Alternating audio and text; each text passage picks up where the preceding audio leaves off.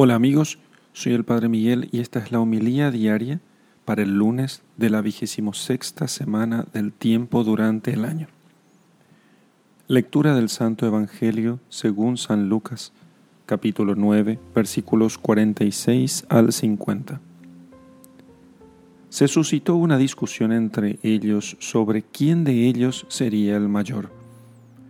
Conociendo Jesús lo que pensaban en su corazón, tomó a un niño, le puso a su lado y les dijo, El que reciba a este niño en mi nombre, a mí me recibe, y el que me reciba a mí, recibe a aquel que me ha enviado.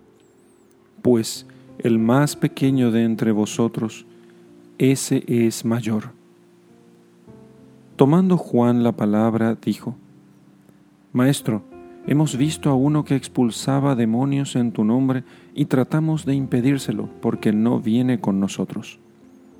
Pero Jesús le dijo, No se lo impidáis, pues el que no está contra vosotros, está por vosotros.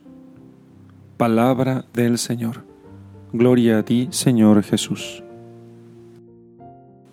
Queridos amigos, el pecado del hombre ha sido siempre la soberbia, o sea, el creerse más de lo que en verdad es. ¿Y quién es grande en este mundo?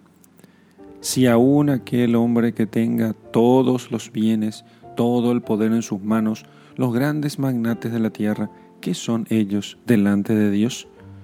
Nada pueden hacer sin que Dios se lo permita.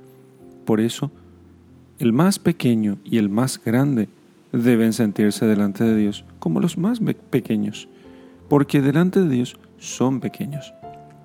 Nosotros en esta vida a veces no vemos cuán grande es Dios, cuán poderoso es y cómo Él hace que las cosas necesariamente vayan realizándose según sus designios.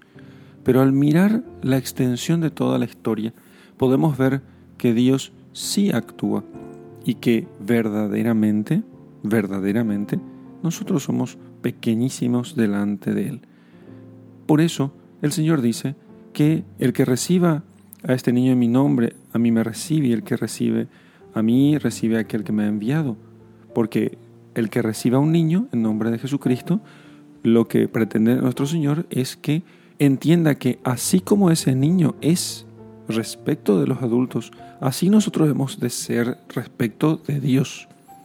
Porque el más pequeño entre vosotros, ese es el mayor. El mayor es aquel que sigue el caminito espiritual, como bien ya nos lo enseñó Santa Teresita del Niño Jesús. O sea, el que yo, lo que agrada a Dios, dice ella, es que yo ame mi pequeñez y mi pobreza. Por eso, no pretendamos presentarnos delante de Dios como grandes, sino siempre como pequeños. En el nombre del Padre y del Hijo y del Espíritu Santo. Amén.